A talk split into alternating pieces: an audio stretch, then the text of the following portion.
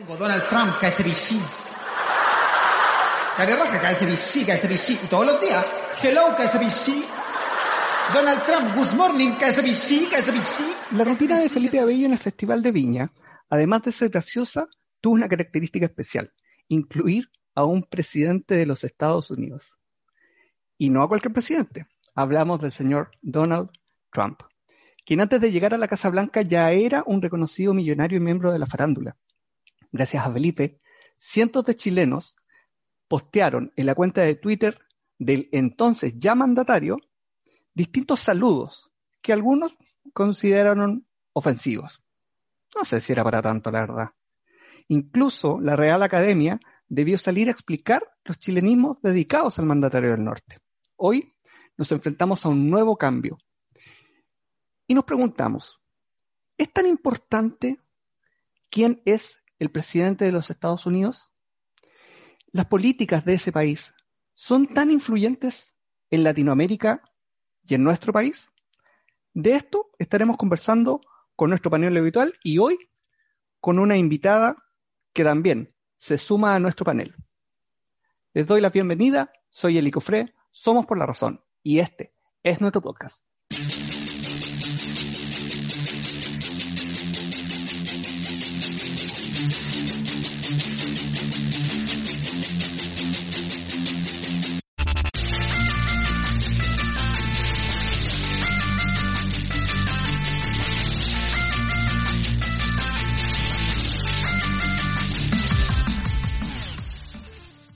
Como lo dijimos en la introducción, primero que todo quiero saludar a una invitada a este panel, eh, una periodista especializada en sustentabilidad, política, política internacional, mercado, economía, lifestyle, editora en la revista internacional de América de Economía. Bienvenida, Gwendolyn Ledger, a este panel de Por la Razón. muchas gracias, muchas gracias, muy bien, muchas gracias por la, la, gente aplaude, aplaude espontáneamente, ¿eh? aplaude espontáneamente.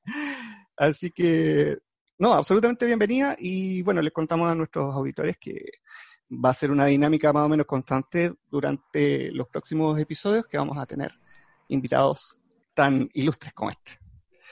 Así que, pero partamos porque tenemos harto que conversar hoy día. Eh, tenemos un, tema que es recurrente. Yo creo que cualquier persona hoy día que prende su televisor se va a encontrar con la misma imagen. Se encuentra con un caballero eh, rubio y un caballero canoso.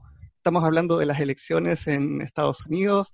Eh, aprovecho de saludar también a Diego Sandoval y a mi compañero de labores, don Cristian Arangris. Cristian, tenemos elecciones en Estados Unidos. Sí, eh, está bueno eso de que cuando uno prende la tele ve a estos dos caballeros. De verdad hay uno que está con la, que bien, bien viejito ya, que es Biden, y el otro yo diría que es más rosado que rubio, porque como que tiene el, color como un poco de Garfield. El podía conversar con una amiga y me decía que, hay gente que, que, que, es tan rubia que, o que se pone roja o se pone, se pone como naranjada. Y en este caso Trump es como que va medio naranja, digamos. Pero sí, yo creo que es un tema súper entretenido. Eh, no sé por dónde agarrarlo porque hay un tema de cómo lo cubren los medios, hay un tema de cómo todo el mundo está pendiente de esta elección, hay otras críticas de por qué se demora tanto la elección. Eh, pero estoy súper entretenido porque mientras más se acerca Biden al parecer al triunfo, que no por mucho, pero se acerca, más empieza la paranoia de Trump, más empieza una cosa casi como si fuera un, guion de Oliver Stone. A mí me parece que esta va a ser una película increíble para el que la haga. O sea, me imagino quién podría ser el papel del tipo, porque de verdad, yo, yo pago, pago en el cine 3D para ir a ver esta película. Eh, pero no sé, yo lo que conversábamos un poco también la, otra vez es que al parecer esto se convirtió eh, en una elección como del presidente del mundo, básicamente es una elección que abarca a todos los países, o sea, no solamente a Estados Unidos. Eh, no sé si comparte conmigo eso, bueno. Sí, efectivamente, es que mientras hablabas me acordaba de un meme que me llegó muy bueno, eh, que era un mapa de Santiago, entonces estaba la Barnechea, Vitacura, Providencia, Las Condes, decía elección en Estados Unidos. Y el resto de Santiago decía segundo retiro de las AFP, del 10% de las AFP. Pero es más o menos, es más o menos así la cosa. O sea, eh, obviamente hay una hay una pauta global y es eh, ineludible verla. Eh, la, la, atención está en Estados Unidos, por supuesto, y, y ahí las encuestas, bueno, fallaron porque daban una victoria súper fácil, una marea azul a Biden, y no fue así. Pero también tiene que ver con el tema del voto por correo, que fue más ocupado por los demócratas aparentemente, y eso significó que obviamente ya a, un mes de las elecciones Trump lo entendió así, lo entendieron los asesores y empezó a meter cizaña y empezó a decir que el voto eh, por, por mail era ilegal, que no había que permitirlo. Él tiene a un hombre que está destrozando el, el, aparato postal en Estados Unidos, quizás ex profeso para, esa, para ese objetivo y era algo bastante esperable que iba a haber un, un recuento de votos, sobre todo en esos estados bisagra, y eh, la vergüenza global, digamos, por lo que entiendo que están burlándose otros países, es que supuestamente el país más desarrollado del mundo está contando los votos como si estuviera en el siglo XVIII. Ya lo había dicho eh, Donald Trump antes de la, de la elección. Se había quejado de las boletas. en una, yo estoy leyendo una entrevista de la BBC donde él como que se adelantó, como se, dice en, buen chileno, se puso el parche antes de la herida. Así que era como, era como predecible, que de repente, que de repente saliera con este, con, esta declaración eh, nuestro amigo Donald Trump. Ahora, hay, hay una serie también de, de, mitos respecto, respecto de las elecciones. Por ejemplo, uno, el que tú comentabas, Gwendolyn, eh, de que los demócratas votan más por, más por correo y los republicanos van a votar a la Junta. También hay mitos sobre el tema del, sobre el tema del, del voto latino, que no necesariamente es tan, es tan a Trump. Sí, lo que pasa es que, bueno, un, un problema, esta, esta elección tuvo la particularidad de que estamos con una coyuntura de pandemia COVID. Entonces, ¿qué es lo que pasa? Los republicanos creen que todo es un invento de los medios, por ende ellos fueron a votar presencialmente. Los de pro-demócratas, los que votaron demócrata, eh, tienen eh, la precaución de no ir a espacios eh, tumultuosos, entonces, ¿qué es lo que dijeron? Voy a aprovechar que está esta opción y voy a emitir mi voto por correo, mi voto adelantado, etcétera. Entonces, el viejo Trump lo sabía también, sabía esa tendencia, podemos asumirlo, es, bastante claro por, por, lo que había dicho, y es por eso que ahora está objetando, porque sabe que obviamente todo ese conteo de votos que llegaron más temprano, pero que se cuentan después de los presenciales, van a ser favorables a Biden. Te, te, comentaba el tema del voto latino, que lo que pasa es que hay ahí un, hay un tema de, como, como de prejuicio que dicen que el voto latino siempre es proclive a, a los demócratas y, y, las elecciones pasadas, incluso la, la que hizo ganadora Donald Trump, eh, nos dicen algo diferente. Sí, bueno, yo lo que he estado leyendo es que eh, el voto latino en Arizona fue más para el lado de Biden y el voto latino de Florida, oh, sorpresa, es anticastrista, por ende es más para el lado de Trump. Ahora, eso es lo divertido porque hay gente de Cuba que está parada en México y que supo que sus parientes votaron por Trump y que, y que hubo peleas familiares porque ellos les dijeron, pero si tú quisieras que yo emigrara para allá tendrías que haber votado por Biden. Eso salió en, en Reuters y en no sé cuántos lados. Así que eh, fue un voto dividido y justamente una empresa que se llama Metrix estuvo midiendo, midiendo eso y entre los latinos, eh, increíblemente, se hablaba mucho más de, Trump, pero con connotaciones más negativas.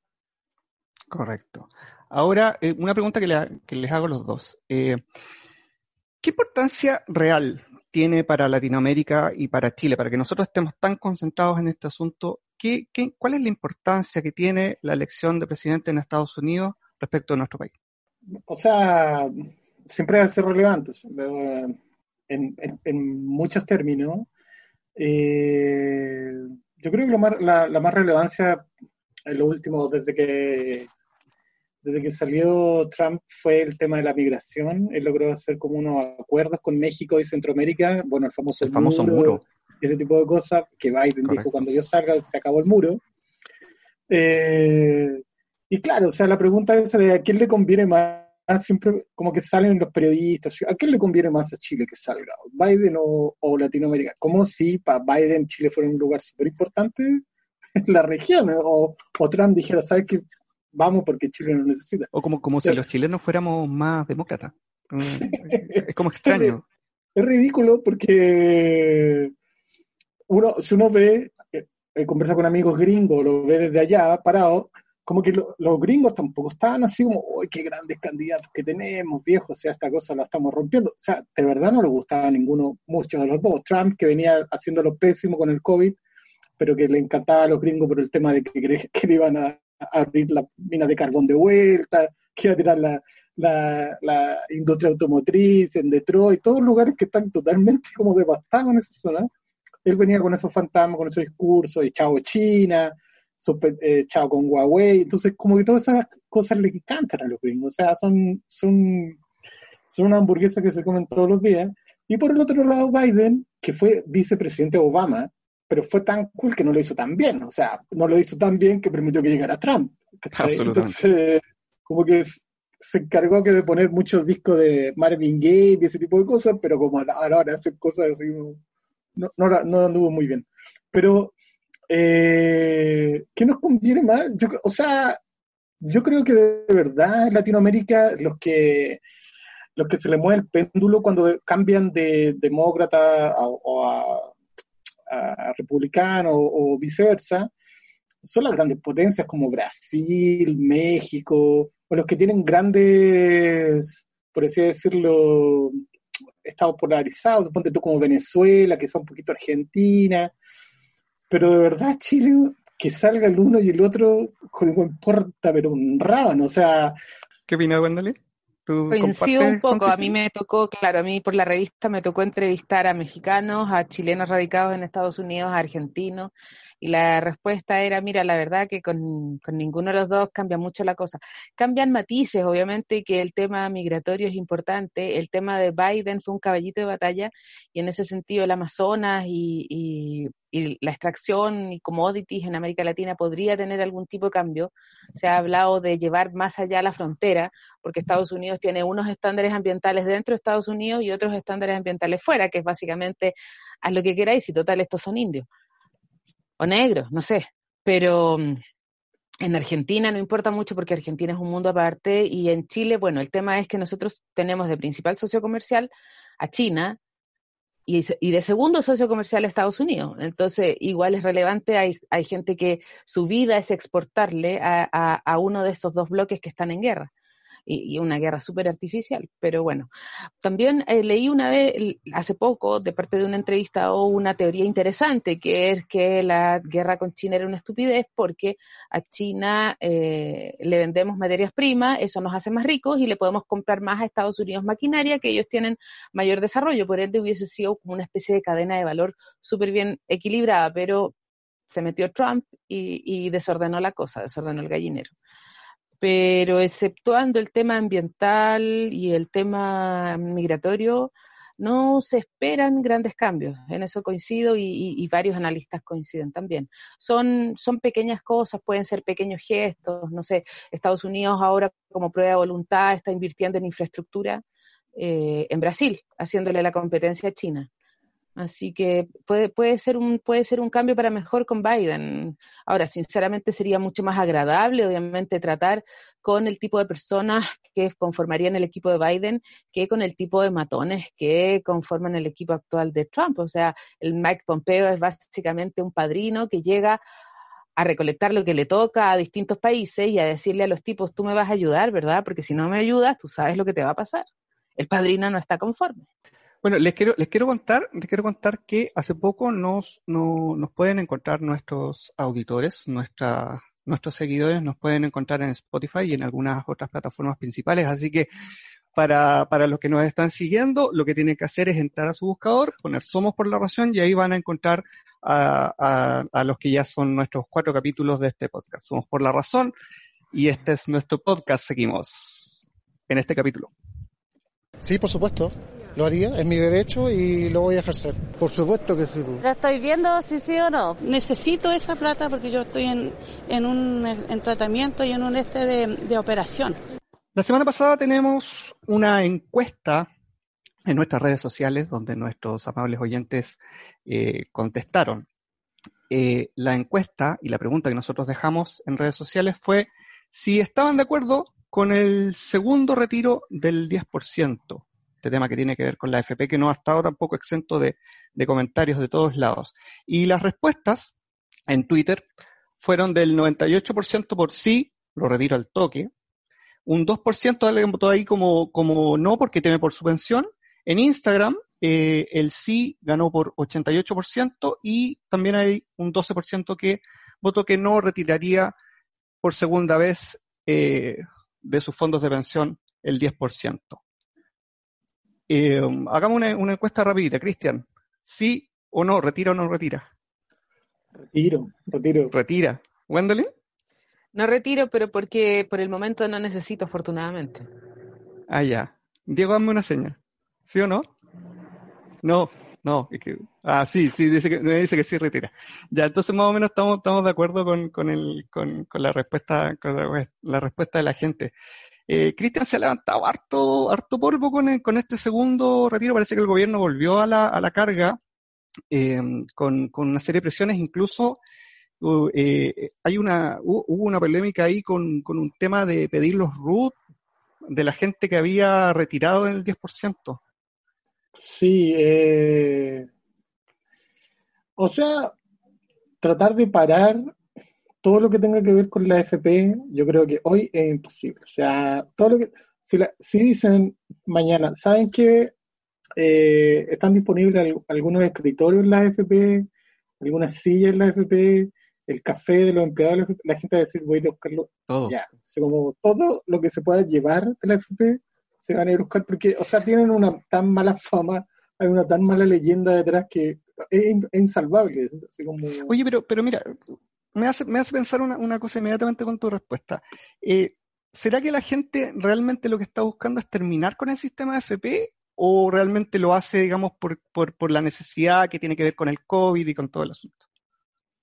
o sea, yo creo que, que tiene que ver también un poco en ambos, obvio, porque eh, por un lado tení al gobierno de Sebastián Piñera, que al igual que otros gobiernos, eh, se han centrado en el tema de los bonos. Han- se han flexibilizado un poco como para agrandar un poco la torta y decir, ¿sabes que pueden agarrar este bono aquí y ahora más gente no y otra gente sí? Entonces, el- la falta esa de políticas, de políticas que vayan en ayuda básicamente para enfrentar esta crisis, eh, la gente echa mano a algo que sea directo, que no sea de postulación, que no sea llenar un formulario, básicamente.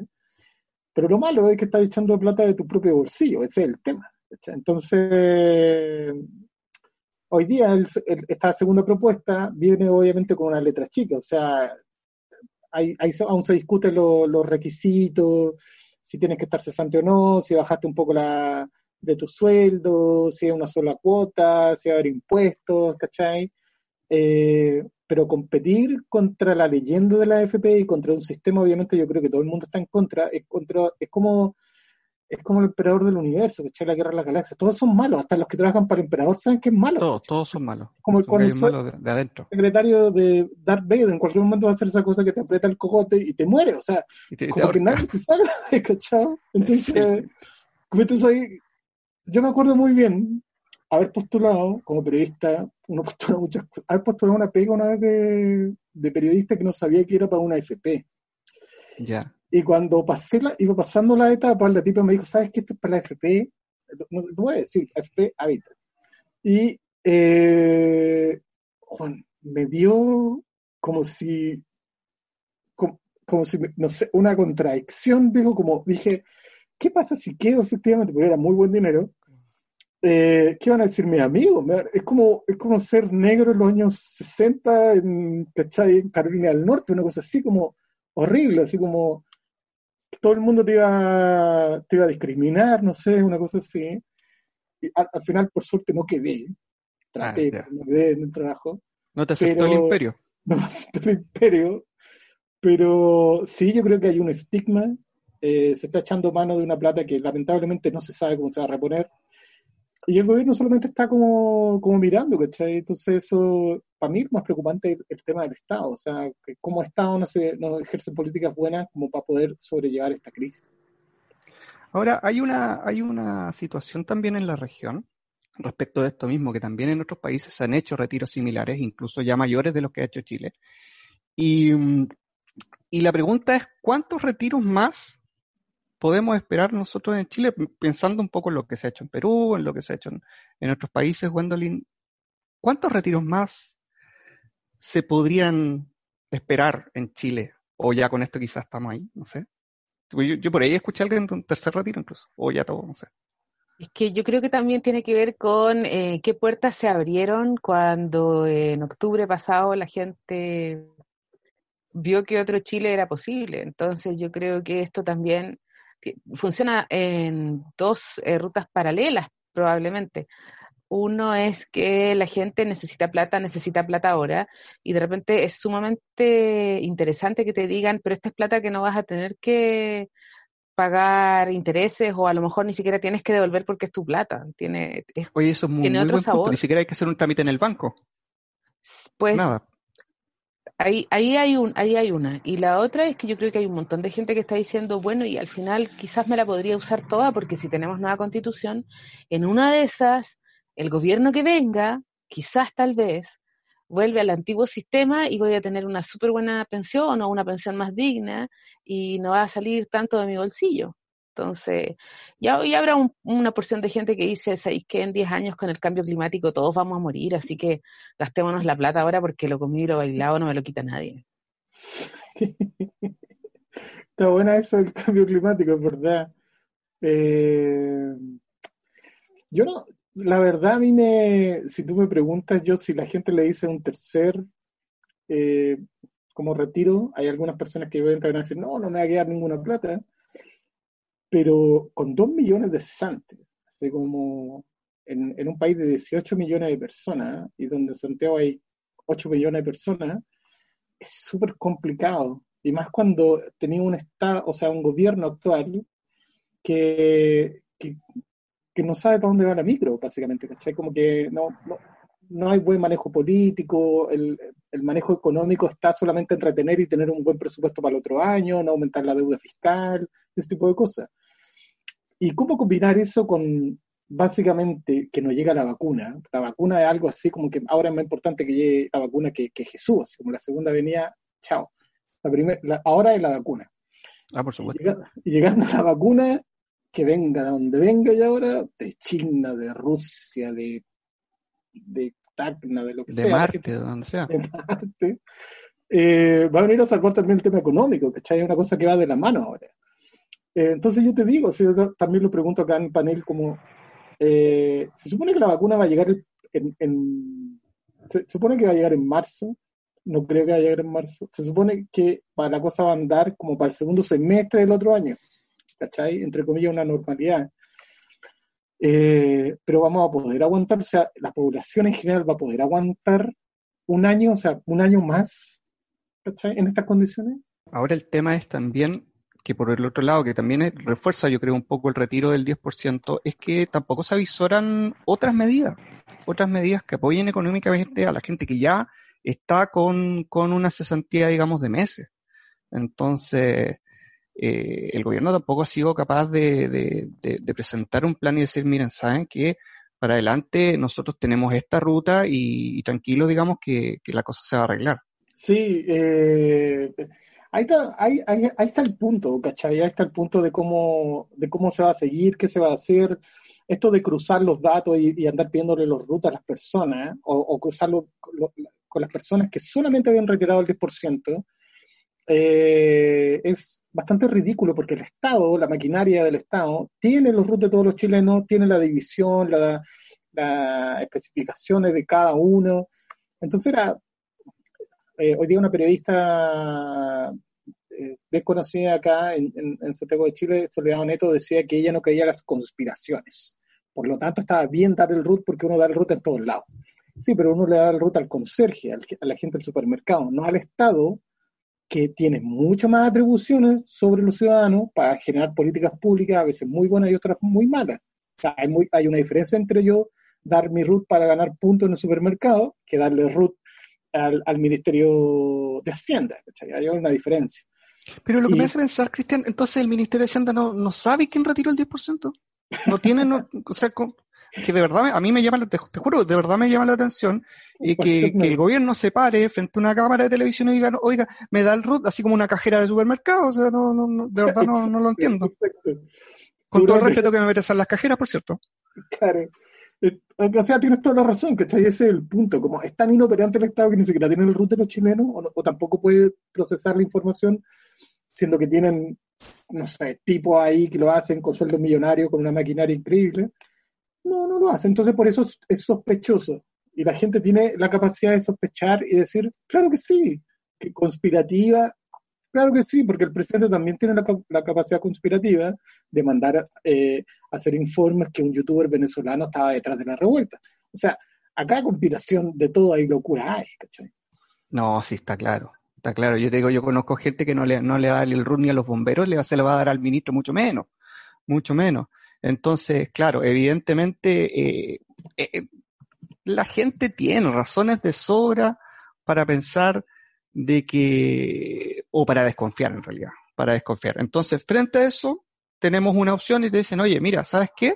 Eh, viene un segundo, un segundo depósito y, y, y, con la facilidad de que esta cuestión tú, tú te metes a una página, das, das tu cuenta, tu cuenta root y, y, te llega, como te digo, a la casa sin, sin, sin, sin concurso ni sorteo, como decía don Francisco. Exacto, yo creo que la gente está esperando eso y mira, yo creo que al final eh, el tema es cierto porque eh, están diciendo, bueno, ¿cómo se va a recuperar esta plata? ¿Quién va a poner la plata? O sea, se debería generar un fondo solidario para ir reponiendo esta plata, eh, pero obviamente quizás no lo van a hacer, como tú dijiste al principio de este bloque, yo creo que la gente está esperando el cambio de gobierno, o sea, tiene más fe en lo que puede venir que en lo que hay ahora. Eh, pero de que es imparable este, este segundo retiro va a ser imparable y de que va a ser imparable también de la necesidad de exigirle al gobierno mejores medidas, eso también va a ser imparable. Y para terminar, queremos dejarles la pregunta, y tiene que ver con un personaje cuestionado a nivel mundial por violaciones a los derechos humanos. Eh, ¿Por qué el general Rosas aún sigue al mando? Las opciones A. Cuenta con una total confianza del presidente. B. No hay quien sustituya al general. C. Si cae Rosas, cae Piñera. O D. Porque no se quiere asumir que hubo violaciones a los derechos humanos. Les recordamos que para contestar esta encuesta, ustedes solamente tienen que acceder a la encuesta destacada, ya sea en Twitter o en Instagram, y depositar la opción de vuestra preferencia. Por nuestra parte, nos despedimos. Despedimos a Gwendolyn Leyer, les agradecemos su participación y esperamos verla pronto. Por nuestra parte, solo queda decir que somos por la razón y este fue nuestro podcast. Hasta la próxima.